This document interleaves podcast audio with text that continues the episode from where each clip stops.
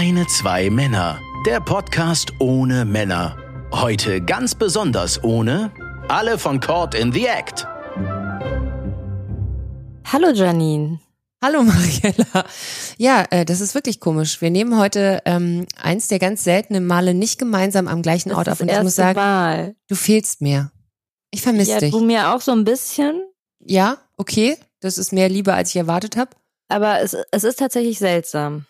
Ja, es ist auch wir, haben, also, wir seltsam. sind auch sonst nicht so der FaceTime. Wir haben nicht so eine FaceTime-Freundschaft, ne? Ich finde auch diese FaceTime-Freundschaften wirklich ein bisschen weird. Ich weiß ja nicht. Aber also wenn man sich jetzt auf einer, wenn man in der gleichen Stadt lebt und sich jetzt auch auf einer regelmäßigen Basis sieht, dann wirklich, egal wo man geht und steht, da irgendwie in dieses Telefon rein und dann kriegen das ja auch immer alle mit. Dann hält man das so und guckt da so rein und ich das ist doch wirklich, also mir ist das viel zu privat für die Welt da draußen.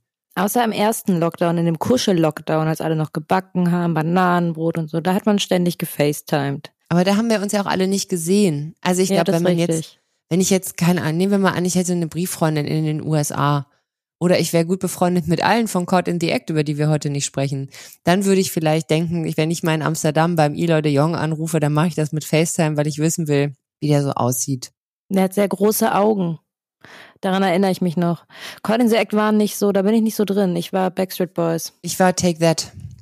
Haben wir ja schon mal festgestellt, ich bin Ja. zu alt für, äh, für äh, die Backstreet Boys. Also, beziehungsweise ich, ich fand die nicht real. Ich fand, die war nicht real. Take That war halt real. Colin the Act haben aber bei Gut Zeiten schlechte Zeiten mal mitgespielt, als ich das noch geguckt habe. Ähm, Gerhard Schröder hat auch mal bei gute Zeiten, schlechte Zeiten mitgespielt. Als er Kanzler werden wollte, hat er seinen Wahlkampf auch bei GZSZ gemacht. Warum nicht in der Lindenstraße? Das weiß ich nicht. Wahrscheinlich war er denen nicht kredibil genug. Dafür hätte er CDUler sein müssen. Naja, okay. Die Geschichte spielt. Friedrich Merz könnte in der Lindenstraße mitspielen. Na, so, so gemein. Das hat die Lindenstraße nicht verdient. Die gibt's ja schon gar nicht mehr. ja, aber es hat sie trotzdem nicht verdient. Weiß ich nicht. Mutter Beimer in ihrem erzkonservativen bayerischen Mindset, die kann sich doch ganz gut. Ah, Also hier der Söder, der ist doch eh so ein, ist ja auch so ein, so ein Funny Bones Dude. Der äh, zieht sich auch mal gerne ein Simpsons-Kostüm an. Den könnte man doch da mal ähm, beim, wie hieß der? Da gab's diesen einen, das eine griechische Restaurant, wo immer alle waren. Weiß ich nicht Ähm, mehr. Ah, Es war ein Name, glaube ich. ja. Nee, ich glaube, es hieß es nicht Akropolis. Natürlich. Akropolis, Wie ja. heißen griechische Restaurants in einfallslosen deutschen Sendungen? Akropolis. Im Akropolis, abends auf dem Bier. Mit dem, mit dem Markus. Aber vielleicht, vielleicht steht die Kulisse noch. Vielleicht können wir irgendwann mal nach Bocklemünd fahren. Ist das, oder? Das Studio. Und Ja. dann Ich bin da mal durchgelaufen. Ich glaube nicht, dass das da noch steht. beim Da auf wird dem alles, WDR was zählt, Sommerfest, gedreht. was da stattgefunden hat. Stimmt. Das war, stimmt, das war immer da. Ja. Draußen. Ach ja, das ist das Hollywood Deutschlands. Das Mhm. glaubt man immer nicht, aber das ist, da ist die Traumfabrik. Mindestens. Da wird mit Hoffnungen gespielt. Da werden Träume geboren und zerstört. Ach, herrlich. Einfach fantastisch. Ich war mal eine ganz große Nummer im WDR und dann. Du warst mal eine große Nummer Nein, ich dachte nur darüber nach, wenn du das so. mit Hollywood gleichsetzt. Ja, das ist richtig. Hollywood ist, äh, Hollywood, WDR ist das Hollywood Nordrhein-Westfalens, sagt man ja. Das wusste ich nicht, aber es äh, stimmt. ist kein Problem. Das wissen auch hauptsächlich, äh, also ich und wahrscheinlich sonst keiner und auch nur, weil ich es mir gerade ausgedacht habe. Aber hier ist es wirklich, ähm, hier ist es Common Knowledge. Hier ist es eine Bildungslücke. Ich soll mir ein Kennenlernspiel machen, um nochmal so warm zu Oh, wir werden. beide? Ja. Ja, wollen wir uns so einen Wollknäuel zuwerfen? Und dann muss jeder seine drei Lieblingseigenschaften an sich selber nennen. Also ich bin besonders teamfähig, ich kann gut kochen und ich mache gern Origami. Und jetzt kommt das Problem mit dem Wollknäuel. Und da ist das Internet einfach, da kann es uns nicht helfen. Es gibt doch diese, Masch diese Knutschmaschinen. Kennst du die? Wo man so, Mhm. hat natürlich wahrscheinlich irgendwo irgendwer in Asien erfunden. Diese kleinen Dinger, die man sich so an den Mund steckt und dann wird der Zungenschlag des anderen nachgemacht, dann kann man sich Ja, vorstellen, man würde und das ist so eine. Bah, aber es gibt auch, das hatten wir irgendwie bei Late Night Alter. Ich weiß nicht, warum wir da so viele Vibratoren hatten, aber auf jeden Fall hatten wir für eine Nummer. Achso, ich glaube, es ging um die Geschichte des Vibrators. Und da waren halt diverse Vibratoren da. Und einer hatte so eine kleine, ekelhafte, spitze Zunge da vorne Mm. dran. Und es ist, als ob dich ein Kobold leckt, glaube ich. Also ich habe es nicht ausprobiert, nur an der Hand, aber es war, diese Zunge war schon so, so richtig Das so. sah äh, aus wie eine Zunge? ja, aber wie eine. Koboldzunge. Also ich glaube, dass Koboldzungen so aussehen. Eine Mini-Zunge. Eine kleine Mini-Spitzzunge. Und dann ist immer so ganz schnell so. Oh Gott. Wer hat sich das denn ausgedacht? Weiß ich nicht. Äh, Viel mehr interessiert mich aber, wer das kauft und nutzt. Vielleicht ist das für Kobold-Frauen mit sehr kleinen Klitoräen. Nee, der war, ich glaube, das war auch schon so ein normaler Dildo-Penis-Ding. Ich bin, bin unsicher, was die korrekte Bezeichnung von ähm, so Sextoys ist. Also Dildo ist ja eigentlich, wenn das nur die Form hat. Aber ich weiß nicht, kann man, ach, ich, egal. Und Vibratoren sind es offensichtlich, wenn es vibriert. Ich glaube ja, auch es hatte, Dildos. es hatte so eine, die Spitze, die Zunge war so vorne an der Eichel sozusagen.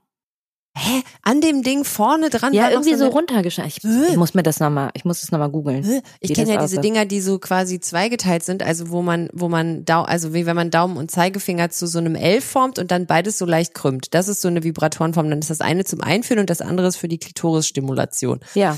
Aber Oder war das dann da unten dran? Ich weiß das es muss nicht ja mehr. da unten dran. Was macht das denn da oben? Soll das den G-Punkt irgendwie mit der Minizunge so ein bisschen. Warte mal, so Nee. die Gebärmutter pieksen. Ja, und dann blutet es irgendwann aus. Uterich. Uterich vor allen Dingen. Hallo Ibims, der Vibrator, keine Sorge, kann gar nichts passieren heute, kommt gar kein Sperma, komm nur ich mit meinen kleinen Koboldzunge. Bäh, nee.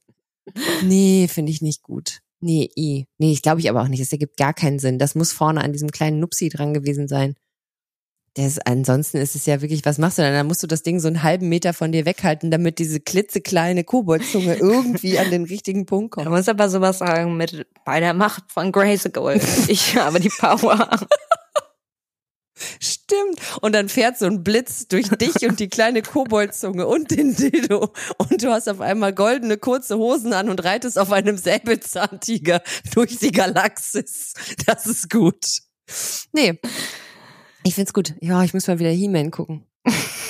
Ich weiß nicht, ob man das gucken sollte heute noch. Ob da nicht eine Menge im Nachhinein entzaubert wird. Ja, ich weiß nicht, ob entzaubert das Wort ist, was ich benutzen würde, aber wahrscheinlich trifft auch das zu. Ach du Scheiße. Aber ähm, apropos entzaubert, Ach ja, sind wir doch eigentlich Hast das- mittendrin. wow, ist Mittendrin. das ein Übergang. So.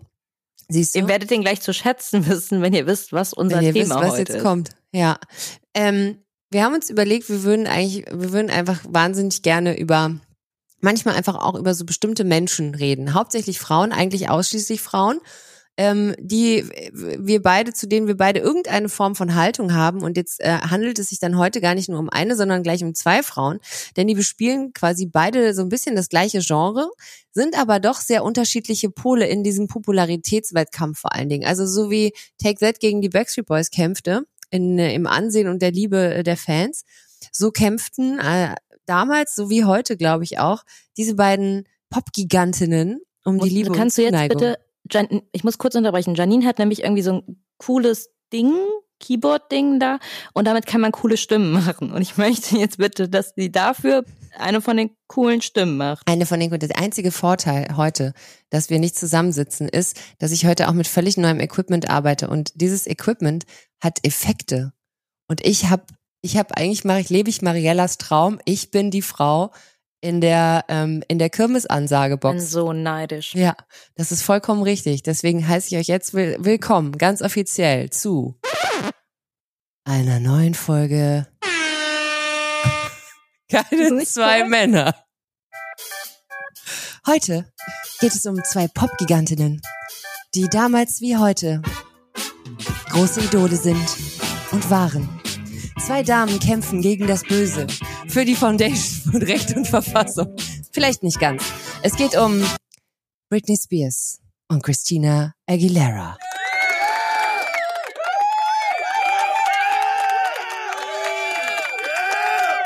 Ich bin maximal beeindruckt. Soll ich dir sagen, dass ich keine Ahnung hatte, was passiert, wenn ich auf die Knöpfe drücke? Das war Nein. einfach Intuition. Ich wusste wirklich nicht, was kommt. Ich weiß auch nicht, was jetzt kommt. Du bist Oh. ein Naturtalent. Komm, guck mal. Wenn Ruhe ist, dann kann so ein Vögelchen kommen. Achtung, eins habe ich noch. Leute, das wird heute meine Lieblingsfolge. Ich sag's euch, wie es ist. ich lieb's. Ich lieb's jetzt schon.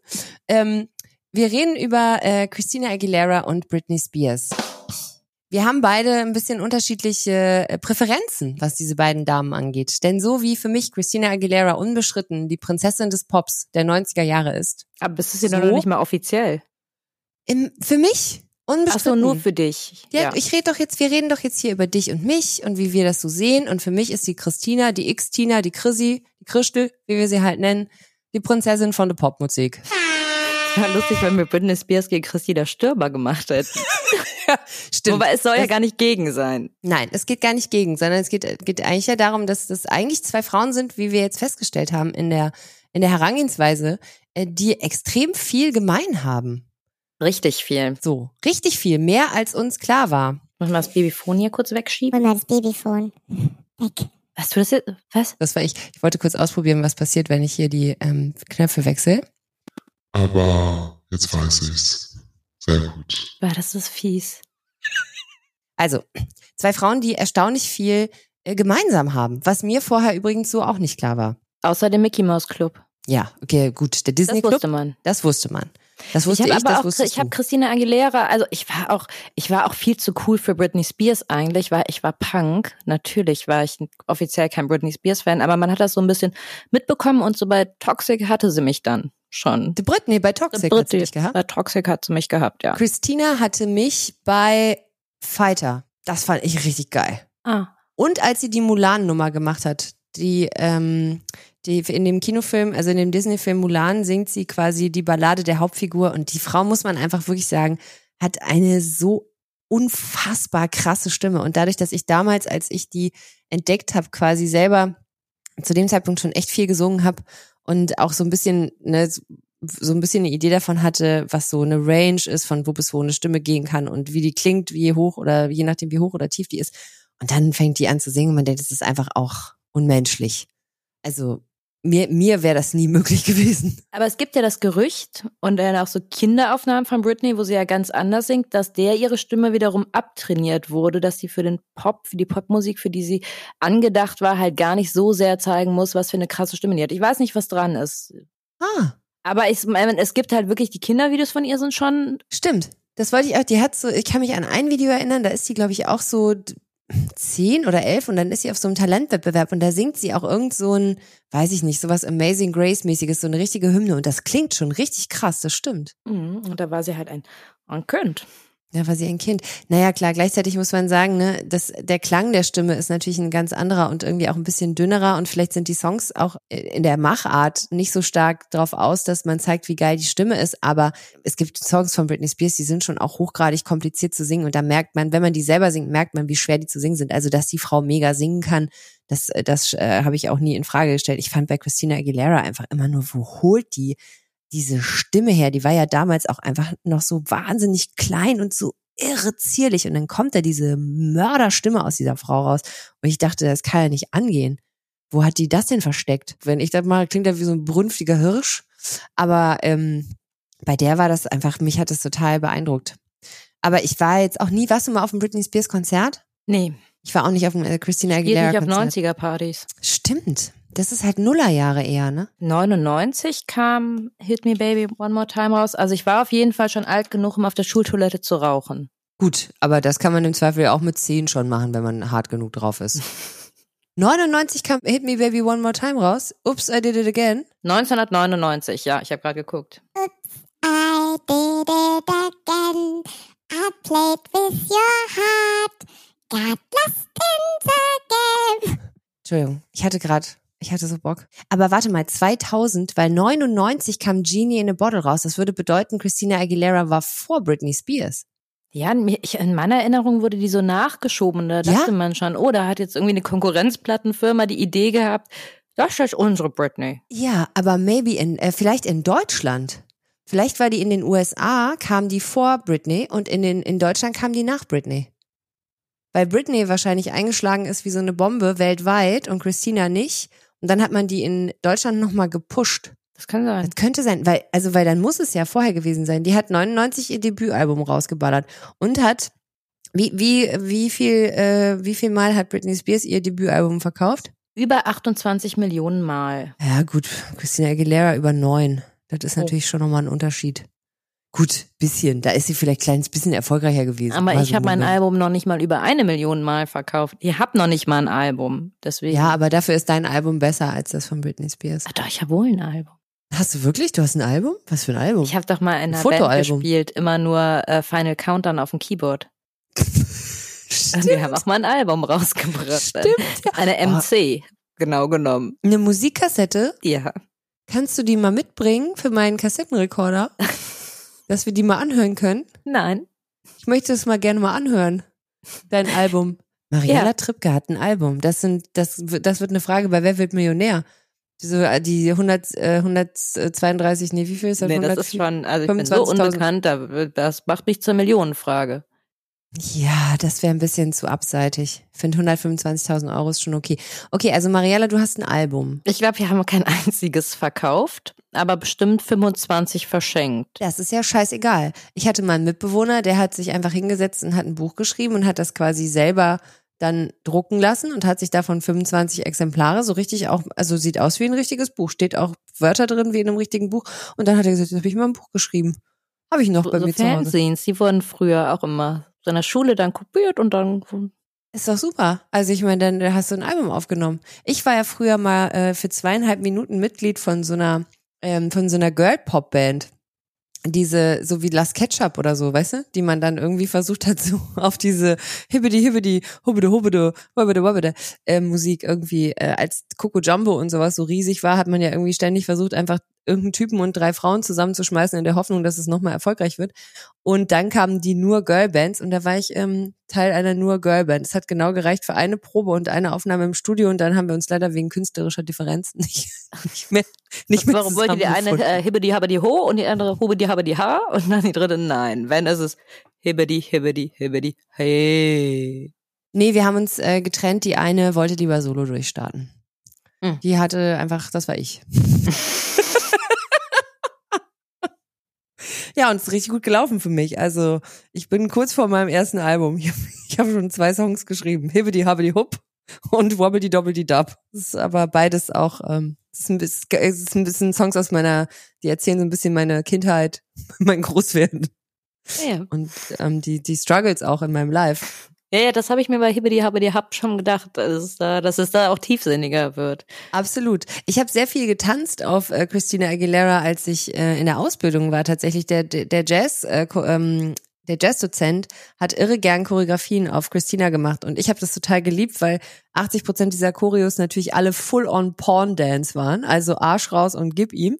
Und ich fand's, also es war natürlich super, weil man man macht's ja nicht mit Absicht sexy, es passiert halt einfach nebenbei parallel aus Versehen. Aber ich fand's richtig gut. Und bei Fighter habe ich immer gedacht, habe ich mich, mich so ein bisschen gefühlt wie in meinem eigenen Flashdance-Film. Weißt du, ich war kurz davor, irgendwo an der Decke an so einem Faden zu ziehen, in der Hoffnung, dass ein Eimer Wasser runterkippt. Das war gut. Die war schon, die war schon, ich fand die schon inspirational, die Christina. Ich muss sagen, ich fand das Outfit bei Fighter, das war mir zu krass. Diese komische, da in diesem Boxring mit diesem kleinen Höschen und diesen komischen Chaps, die sie da anhatte. Das war mir zu krass, aber ehrlicherweise auch nur, weil ich wusste, wenn ich das anziehe, sehe ich einfach nicht so aus. Und deswegen dachte ich, muss ich das Outfit so ein bisschen Und wo, dissen. wo Ins- hättest du äh, so, wo- so hingehen wollen? ja, einkaufen, bei meinem Rewe noch einen Liter Milch holen. An der halt so. Bushaltestelle stehen und dann. Entschuldigung. Ich habe auf dem Kiez gewohnt damals. Ich wäre nicht aufgefallen, wenn ich Nein, so da in waren wir Lidl noch gegangen wäre. klein. Ich bin da noch, wie gesagt, ich habe da noch im Schulklo geraucht. Illegal. In der, auf in der Ausbildung habe ich äh, auf Christina Aguilera getanzt. Das heißt, ich war 19, 20, 21. Und da habe ich in Hamburg gewohnt und da war Christina Aguilera in meinem Kopf. Guck mal, Lady Marmalade ist von 2001. Da habe ich Abi gemacht, Mariella. Du warst da noch so klein. Ich war Ja. quasi kurz vor der Rente bereits. Ich habe jetzt überlegt, wie wir, ob wir das jetzt irgendwie noch so fakt, wir hätten, also wir haben, wir machen uns nie großartig vorher Gedanken, wie wir diesen Podcast aufziehen. Aber jetzt denke ich mir gerade, hm, vielleicht war das für die Art von Folgen Fehler. Wir hätten vielleicht so quartettmäßig vergleichen können oder sonst irgendwas. Ach, können wir Also, mit anfangen wie, jetzt? wie können wir jetzt Infos elegant raushauen? Na, pass auf, wir machen, wir wir spielen jetzt Quartett. Wer von den beiden hatte die beschissenere Kindheit? okay. So, ich fange an und sag Christina häusliche Gewalt des Vaters. Der Vater war bei der Militär, beim Militär und hat die Mutter verprügelt in Christinas Anwesenheit. Die ist auch dabei mal verletzt worden. Glaube, dann hatte Christina die beschissenere Kindheit, weil Britneys Vater war Alkoholiker und immer nicht so in, besonders interessiert an ihr. Aber ich wüsste jetzt nicht, dass er auch handgreiflich geworden ist. Ja, aber ist nicht da auch vielleicht der, der emotionale Abuse nicht auch einfach genauso schlimm wie der körperliche? Ist ja dein Vater. Ja, das weiß ich auch nicht. Hast recht. Ist wahrscheinlich auch der schwierigste Punkt einzusteigen, zu sagen, welcher Frau ging schlechter, wenn beide einfach aus den beschissensten Familien ever kamen. Aber was man sagen kann, ist, beiden ging es nicht so prall als Kind, aber beide haben es trotzdem, äh, 1993 zumindest äh, war es äh, war's, äh, Christina, waren dann im, mit Justin Timberlake zusammen im Mickey Mouse Club. 93, dann ist die nach Britney gekommen. Die ist 92 gekommen. Ja, die war wohl schon da. Ich stelle mir Und das Ryan krass Gosling lese ich gerade, das wusste ich Ja. gar nicht. Doch, da habe ich mal ein Video gesehen.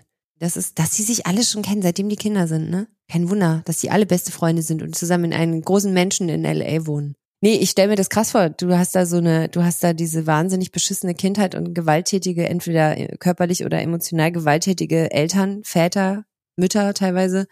Und dann gehst du dahin und machst, bist einfach schon mit, schon mit fünf oder acht bist du schon so eine kleine Showbiz. Ja, und da weiß ich nicht, bei Britney wurde das ja viel von der Mutter gepusht oder unterstützt. Wo ich mich frage, war die Mutter so eine, so eine Klischee-Ballett-Mutti?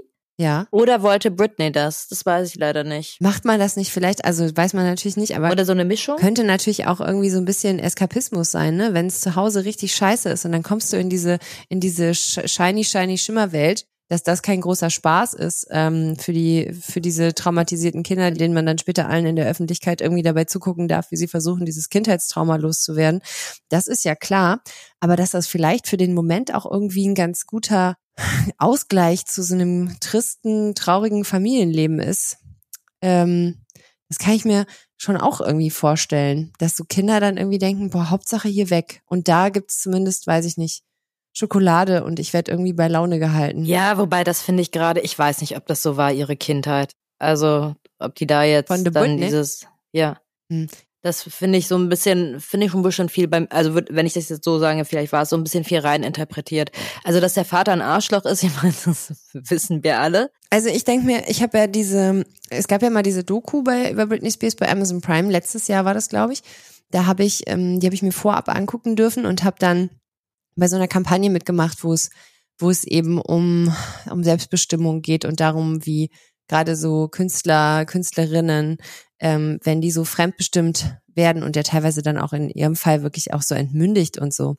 Und da in der Doku ging es schon auch relativ viel um diese Familie und also den Vater und die Mutter und die Schwester auch. Das ist nicht alles Spekulation. Also da gibt's schon auch Strecken, Videomaterial, wo du siehst, wo, wo Britney Spears mit, mit 18, mit 19 irgendwie wirklich also vorgeführt und ausgebeutet wird und die Mutter sitzt daneben und tritt, tritt, tritt die da durch. Absolut. Und da hat der Vater hat auch über sie gesagt, Britney wird mir irgendwann ein Boot kaufen. Ich weiß nur nicht, ob ihre Kindheit jetzt wirklich Ach so, so, trist und, Ah. weißt du, Ja, gut. Nee, das stimmt, das weiß man nicht. Diese Leute aus dem Ort, wo sie gewohnt haben, die waren alle, die, äh, die waren alle irgendwie ganz verzaubert von ihr und fanden sie natürlich ganz toll.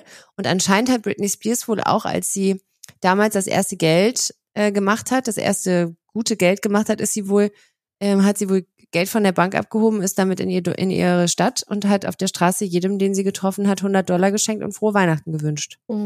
Das ist süß. voll. Fand ich auch richtig süß. Da hat die Britney, war karitativ und hat jedem Geld geschenkt. Ist schon nett. Hat Christina sich irgendwann bewusst aus dem Showbusiness zurückgezogen? Auf jeden Fall ist ja sehr still geworden. Oder ist nur in Deutschland sehr still um die geworden?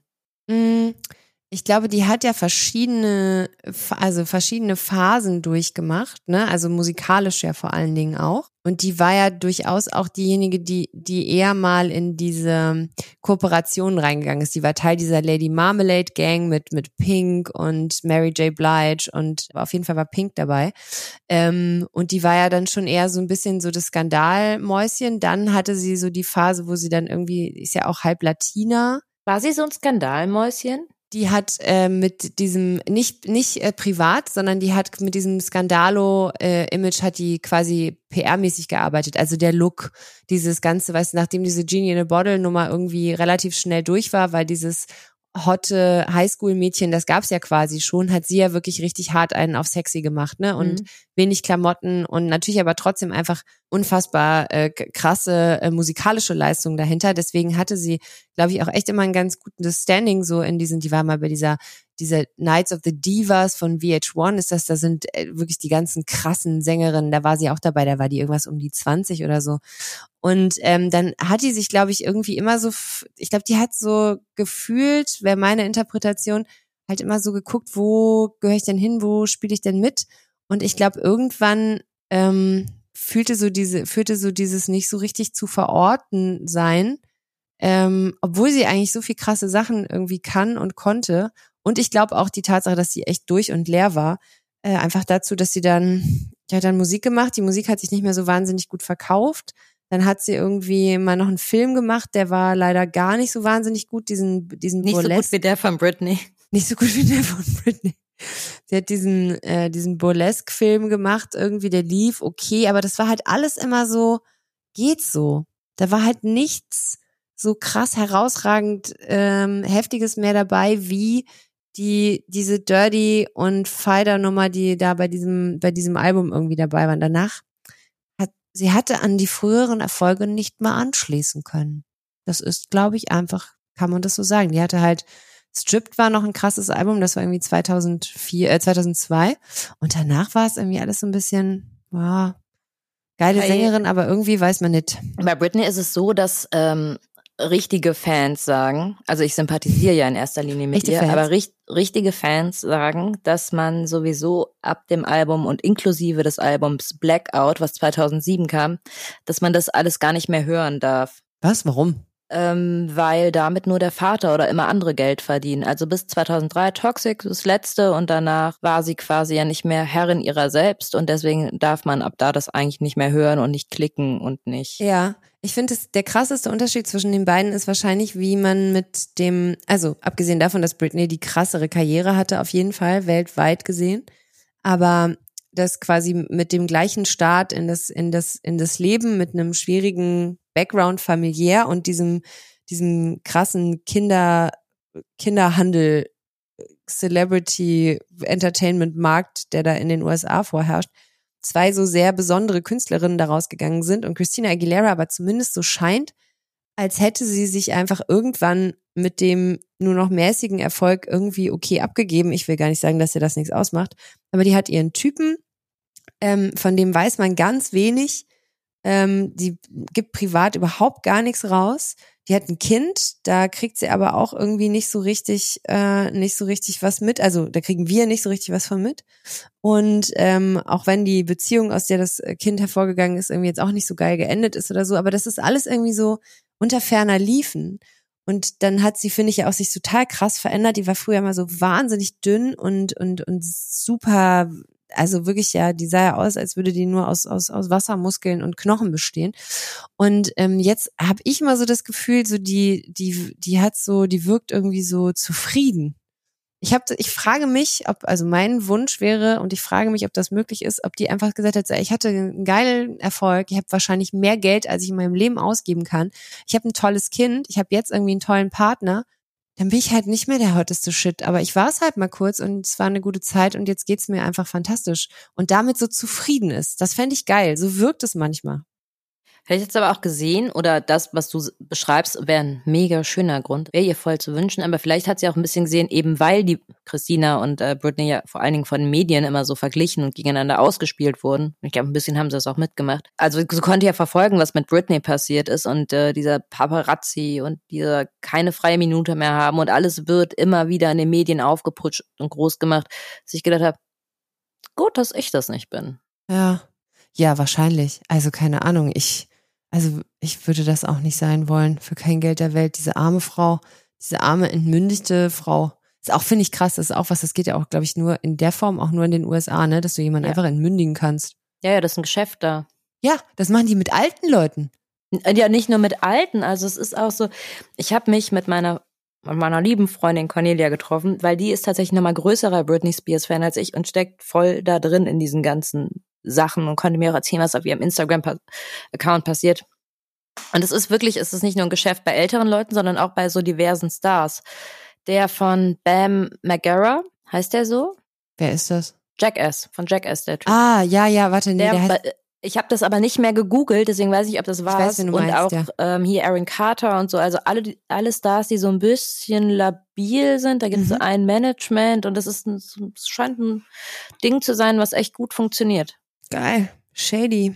Und ich meine, Ja, wenn du halt mal so ein bisschen zurück überlegst, Britney hat ja in diesen sämtlichen Anhörungen, wo sie trotzdem unter der Obhut ihres Vaters stehen musste, die hat ja nie gesagt, ich möchte keinen Vormund mehr, sondern die hat ja immer nur gesagt, ich möchte meinen Vater nicht mehr. Ja, Und trotzdem absolut. wurde so massiv drauf geschissen. Also es ist schon absurd.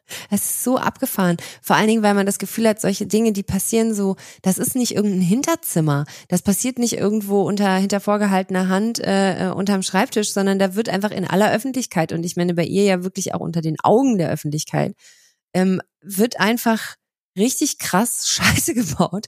Und äh, ihr wird äh, oder man man man benutzt oder man behandelt die wie so ein wie so ein Stück Vieh oder so eine Kommode, von der man überlegen muss, wer darf da jetzt seine wer darf da jetzt seine Wäsche äh, reinsortieren.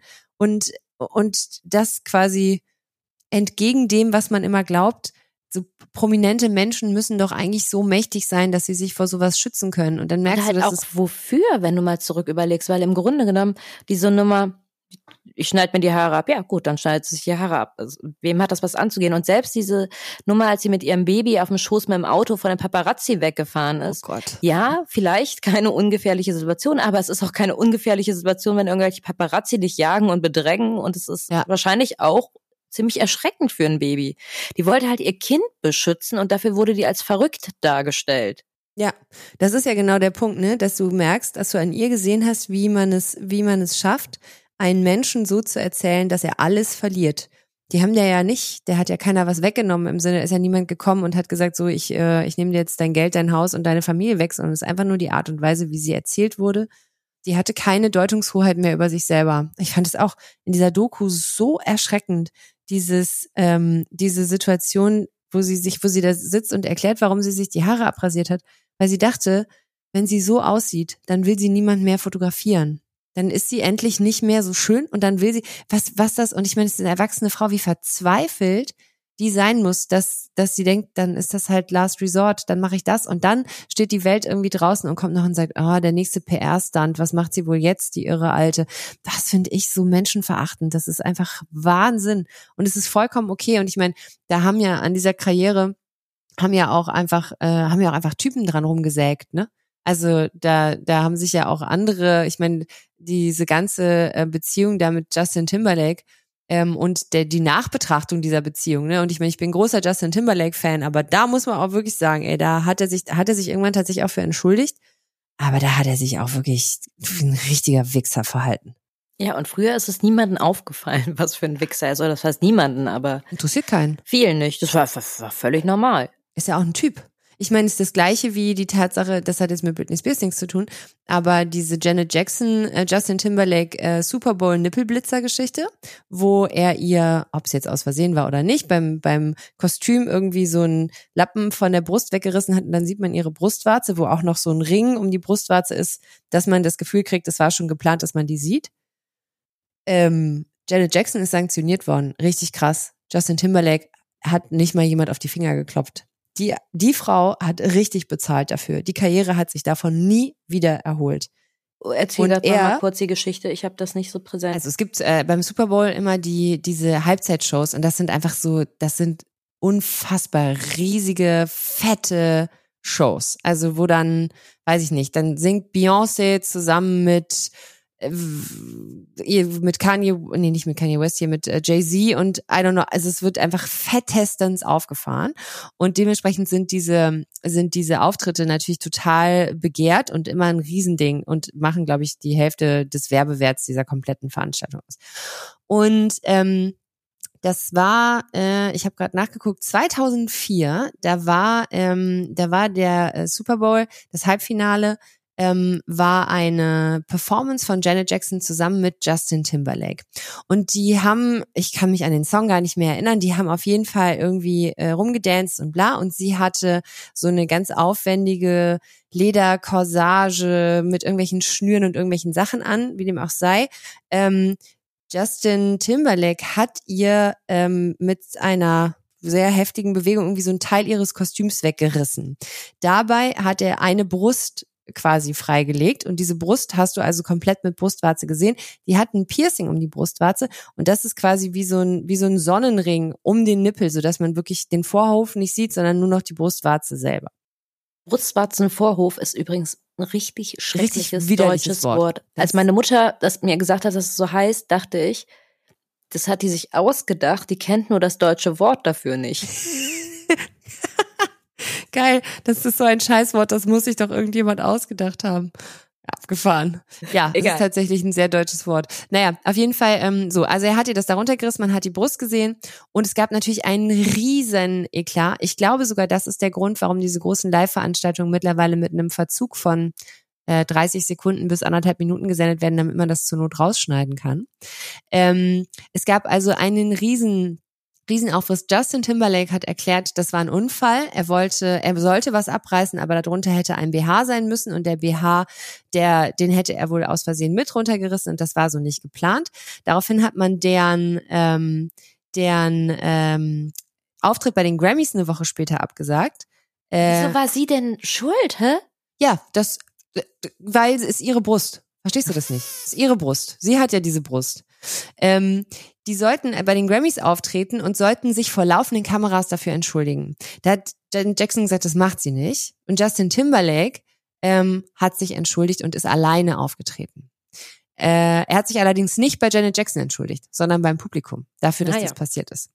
Ähm, und dann hat man, äh, dann hat man, ich glaube, ein Bußgeld gegen äh, gegen MTV, weil das der der quasi der veranstaltende Sender oder sowas war, in Höhe von fast einer halben Million Euro äh, Dollar irgendwie verhängt. Es wurde auf jeden Fall, es wurde ewig lang prozessiert. Es gab richtig krassen Stress. Die sind bis zum Kongress gegangen, wie dem auch sei.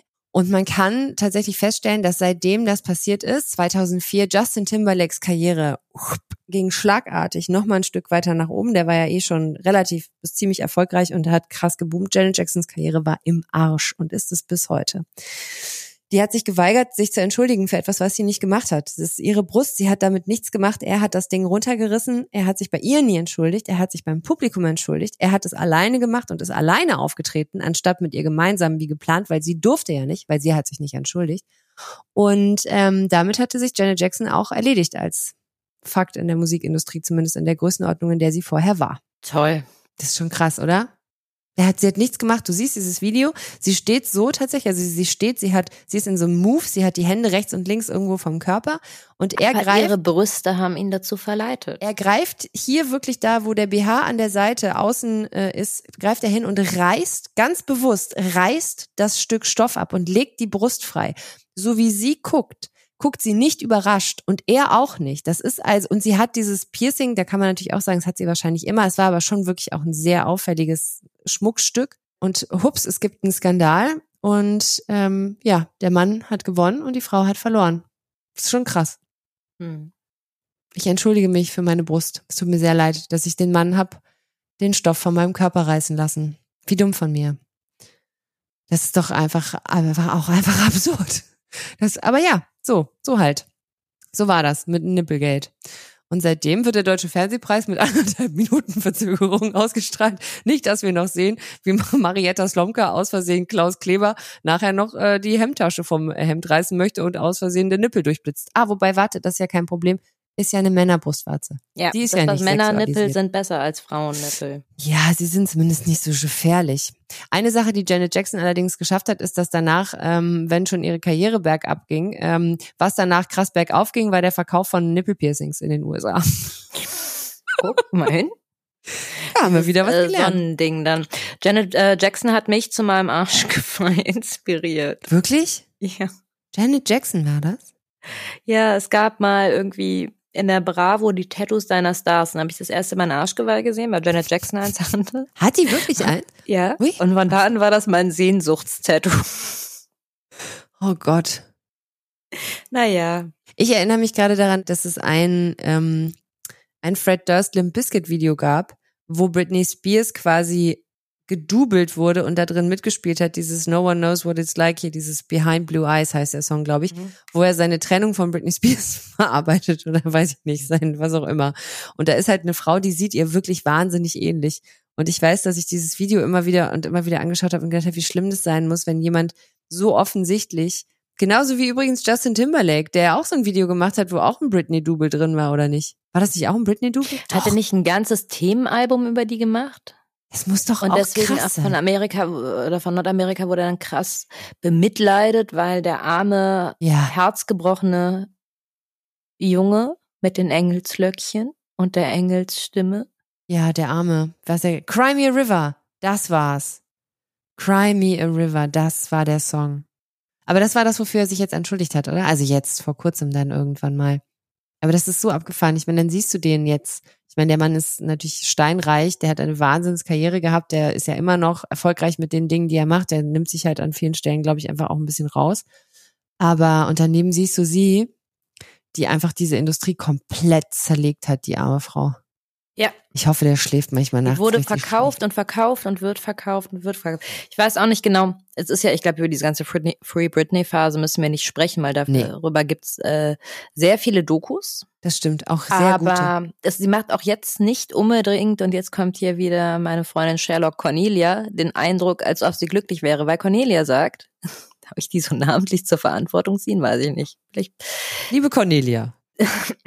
dass äh, tatsächlich auch keine neuen Videos mehr von ihr aufgetaucht sind und dass wirklich so unter den Fans sich gefragt wird, ist es denn jetzt besser? Ist sie nicht vom Regen in die Traufe gekommen? Mit Also dem neuen Typen da? Ja. Was ist mit dem? Was stimmt mit dem nicht? Nee, das weiß man nicht so genau. Also, m, als sie ihn geheiratet hat, da hat sie angeblich noch ihren Ex-Freund, nee, ihren Ex-Mann, den sie damals in Las Vegas geheiratet hat, ähm, angerufen und hat ihn um Hilfe gebeten. Also es ist so, hm? Die löscht ihren Instagram-Account ständig, löscht ihre Posts ständig und alle Videos, die sie zeigt, wo sie so tanzt und sowas, das sind immer noch Videos aus dem Haus, wo sie mit ihrem Vater gelebt hat. Das heißt, seit der Hochzeit gibt es keine neuen Filme oder äh, Videos oder Fotos von Britney. Gab es nicht mal so einige so irgendwo am Strand im Honeymoon mäßig, wo sie, wo sie einfach gar nichts anhatte und dann da so das auch. Die zeigt sich wirklich ständig nackt und, und nicht irgendwie, nicht schön nackt, das hat schon sowas, ja, leicht obszönes, also wo man halt denkt, es geht jetzt nicht darum, also eher so Call Me-mäßig, äh, wir haben eine Runde Mhm. Ja, Telefonsex. ja, ja, ich meine, da ist ja, da ist ja keine, keine Bewertung drin, ist aber einfach die Feststellung, dass da so ein, dass, dass man nicht, man sieht so einem, ich finde, was, was man bei ihr so schön, so schön nicht, was man bei ihr so klar sehen kann, ist, dass, ähm, dass egal wie reich, erfolgreich, berühmt, prominent du bist, wie viele tausend Türen dir irgendwo aufgemacht werden, in dem Moment, in dem du nicht mehr performst, ähm, kümmert man sich um dich einen absoluten Scheißdreck. Und diese Frau ist so verraten und verkauft worden. Und man kann, ich, ich glaube einfach dass, nicht, dass die gesund ist. Kann natürlich auch einfach sein, dass ihr Mann, den sie da jetzt hat, versucht sie irgendwie zu schützen und äh, versucht irgendwie diese Inhalte. Aber es sind ja keine aktuellen Inhalte. Sie ist übrigens im November jetzt dann auch, die Folge kommt im Dezember raus, aber wir nehmen im November auf, ein Jahr frei. Ah, wirklich? Ach krass. Mhm. Ich weiß nicht, ich kann abschließend sagen, ich möchte keine weibliche Pop-Ikone in den 91er Jahren, in den 2000er Jahren gewesen sein. Ich wollte damals bestimmt gerne eine Pop-Ikone sein, aber ich glaube, da, ich möchte nicht tauschen mit keiner von beiden. Christina Aguilera hat wahnsinnig viel Geld mit äh, Parfum verdient. Ja, aber es war, äh, in Drogerien gab es das, also Ja. dann hätte es nicht mehr. Douglas Parfum hat, also bei Douglas hat die da Parfum Bei verkauft. Douglas auch, war das nicht so ein DM? Ja, das gab's bei Douglas auf jeden Fall. Ich kann mich an die Werbung erinnern. Also zu Weihnachten gibt's dann immer diese Douglas-Werbung, wo dann, und dann, dann war sie da immer mit ihren, mit ihren blonden Walle-Walle-Haaren und äh, ihren Klimperaugen und äh, hat, ist quasi so in so einem Kunstschnee um diesen Flakon rumgelaufen. Das ist eh, glaube ich, so ein Ding. Ich habe letztens auch gehört irgendwie, äh, dass, dass äh, Rihanna, äh, ich glaube, die erfolgreichste also eine der reichsten, äh, die auf dieser Forbes-Liste relativ weit oben steht, und zwar vor allen Dingen nicht nur wegen ihrer Musik, sondern vor allen Dingen wegen der Kosmetik, die die verkauft. Und jetzt frage ich dich, Mariella, wann machst du endlich diese Handcreme, von der du gesprochen hast, die wir unter deinem Namen verkaufen können? Bald. Ich habe, meine Mutter hat bestimmt noch irgendein Rezeptbuch. Die hat ja früher meine Haarkuren selbst gemacht. Hm. Hm. Und das hat offensichtlich geholfen, weil du hast mehr Haare als viele andere Die Menschen. hatte er aber früher auch schon. okay, ja gut. An die Dann, Haarkuren erinnere ich mich nicht mehr. Ich weiß, erinnere mich noch an ihr selbstgemachtes Nutella. Das war grauenhaft. du hast als Kind schon Haarkuren bekommen? Ja. Was hatte ich für eine Kindheit? Verwahrlost bin ich worden. Ver ver verwahrlost bin ich. Haarkuren habe ich nicht. Ich habe so Läusekuren gekriegt mit Goldgeist, wenn wir mal wieder Läuse im Kindergarten hatten. Und ich hatte aber auch, falls es sich tröstet, meine Mutter hat darauf bestanden oder meine Eltern, dass ich lange Haare haben muss. Wirklich? Und aber weil ihr das äh, auch sehr viel Arbeit immer war mit den ganzen Knoten und die sind ja ziemlich dick und ziemlich viele und so, hat sie mir immer so Zöpfe geflochten, die zwei Tage halten mussten. Oh. Geil. Ich war immer froh, wenn meine Zöpfe zwei Tage gehalten haben. Wenn man diese, ähm, diese Dings hier, diese, diese Boxer-Braids, ne? Die so schön aussehen. Das sieht immer sehr verzweifelt aus, wenn ich die mache. Aber wenn man die zwei Tage drin lässt, hat man danach so diese richtig schönen geflochtene Zöpfe locken. Die fand ich als Kind total geil, bis mir klar geworden ist, wie scheiße das aussieht, weil die natürlich ab der Kopfhaut anfangen, dann wellen die sich und dann hören die aber ab der Mitte schon wieder auf, sind einfach immer noch genauso glatt, wie meine Haare halt einfach so Spaghetti glatt sind, ähm, weil natürlich das Haargummi da irgendwann ansetzt. Ach, es war wirklich auch ein Kampf, auch schönheitsmäßig. War es keine leichte Kindheit. Das kann ich sagen, wie es ist. Sie war immer noch leichter, glaube ich, als die von Britney Spears und Christina Aguilera. Findest du nicht? Ich glaube schon, ja. Ja, ich glaube auch. Ich wurde zumindest nicht zu irgendwelchen Vorsingen gedrängt. Ich musste Ich hab- eine gute Not nach Hause bringen. Ah nee, ich musste immer nur eine gute Note in Sport nach Hause bringen und in Religion. In Religion nicht, weil meine Familie so gläubig ist oder ähm, oder war. Nee, ist immer noch, Entschuldigung. Äh, nee, mein Vater hat immer gesagt, eine Eins in Rallye und eine Eins in Sport. In Sport, weil das ist das Einzige, was zählt. Und in Religion, weil wenn man in Religion keine Eins hat, ist man nicht dumm, sondern faul. Und Faulheit akzeptiert er nicht. Weil in Rallye kannst du labern, Janine. Und das kannst du ja wohl einfach machen. Deswegen waren das die beiden Noten, die relevant waren. Und ansonsten war dem alles andere relativ Wumpe. Mathe 5 ab der fünften Klasse durchgehend. Bis zum Abitur. Habe ich eiskalt durchgezogen. Ein Jahr habe ich eine 6 gehabt. Allerdings im Halbjahr, deswegen habe ich noch knapp die Versetzung am Ende des Jahres geschafft. Eine Sechs hatte ich mal in Französisch. Uh, hast du nicht mitgemacht. Doch, habe ich. Aber eine 6 ist ja eigentlich, wenn man nicht da ist. Nee, da war ich noch. Das war in der achten Klasse. Aber ich konnte kein Französisch. Ich bin ja nicht so sprachtalentiert. Und da war Französisch vielleicht nicht die klugste Wahl. Vielleicht wäre ich mit Latein besser gefahren. Ich glaube auch, ja. Und der Lehrer mochte mich auch nicht. Ich weiß noch, meine Mutter stand immer so auf Elternsprechtage und da musste ich immer mit ihr dahin und musste immer neben ihr sitzen und mir das alles anhören und wusste genau, am Ende dieses Tages kriege ich Hausarrest. So. Wirklich? ja, es war Ich ich- schulfrei. Alle anderen durften dann irgendwie, ihre Eltern haben sie nicht mitgeschleppt, die durften ins Schwimmbad gehen oder so. Ich Oh. musste mit meiner Mutter dahin. Und es war klar, am Ende dieses Tages habe ich Hausarrest oder Reitverbot oder sowas. Also, auch kacke. Nee, sowas Und dann hat Glück- aber, nachdem sie bei diesem Französischlehrer war, meinte sie, der kann ich nicht leiden. Und dann habe ich aber nach dem Lehrer danach kam dann das. Das System hat sich durchgezogen. Das war immer mein Lieblingsargument und ich stelle mit, mit Beruhigung fest, es ist auch immer noch das Lieblingsargument meiner Tochter. zu sagen, Der Lehrer kann mich nicht leiden. Finde ich, ist einfach auch ein gutes Argument. Und Ja, aber das habe ich auch mal gesagt, aber da hat sie es dann halt auch selber gedacht. Und Der kann ich nicht leiden. Es kann ja auch durchaus einfach sein. Mein Mathelehrer, der mir die Sechs gegeben hat, hat damals zu mir gesagt, weil ich meinte, wie so eine Sechs, ich bin jede Stunde da. Ich bin ja nicht dumm. Ich komme ja. Ich kann nur nichts. Ich habe nichts, ich habe keine Hausaufgaben, ich verstehe das alles nicht. Ich schreibe die Aufgabenstellung ab und bin da. Und dann hat er zu mir gesagt, körperliche Anwesenheit zählt für ihn nicht. Und dann musste ich ein komplettes Halbjahr jede Stunde aufstehen und vorne an die Tafel gehen und meine Hausaufgaben an der Tafel vorrechnen. Egal wie viel ich hatte. Und ich hatte nichts. Und frag mal, wie so ein ganzer Kurs 18-jähriger ZwölfklässlerInnen dich findet, wenn du in deren Mathestunde die erste halbe Stunde grundsätzlich mit deiner Anwesenheit an der Tafel verschwendest. Die haben mich richtig gehasst. Alle. Ja, das glaube ich. Passiert. Weiß ich auch nicht, was ich sagen soll, außer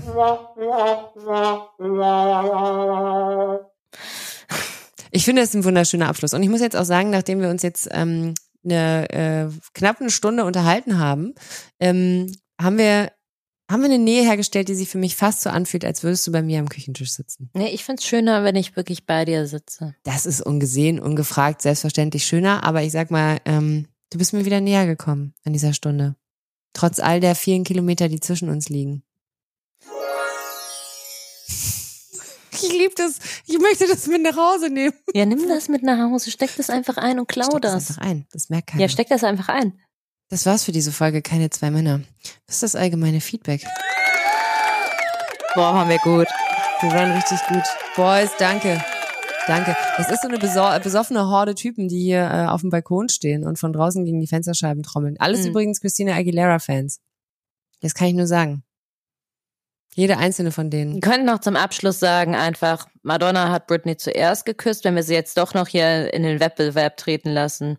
Und ich meine, wenn wir das Madonna entscheiden lassen, dann hat wohl Britney gewonnen. Wer zuerst geküsst wird, gewinnt. Das ist äh, beim Bachelor so und das ist auch Das in der ist Popmusik so. tatsächlich so. Die gewinnen wirklich oft beim Wirklich? Bachelor, mit denen der das erste Date hat. Ernsthaft? Ja. Siehst du, das habe ich, das war jetzt gerade einfach nur so eine dumme Annahme von mir, aber das ist natürlich fundiert wissenschaftliche, ähm, Mhm, ja, ja. Referenz Ich da. habe da eine, so eine Excel-Tabelle geführt. du, wenn du mal wieder Bachelor guckst, dann zeichnest du das alles In mit. meiner Excel-Tabelle stelle ich das dann alles da rein und dann habe ich so die Überblicke über die Jahre.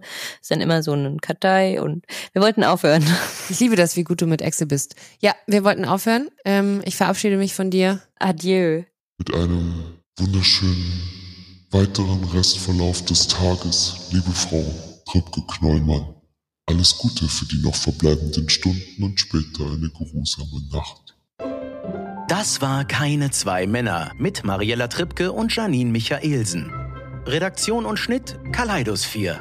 Keine zwei Männer ist eine Produktion der Panther Sounds.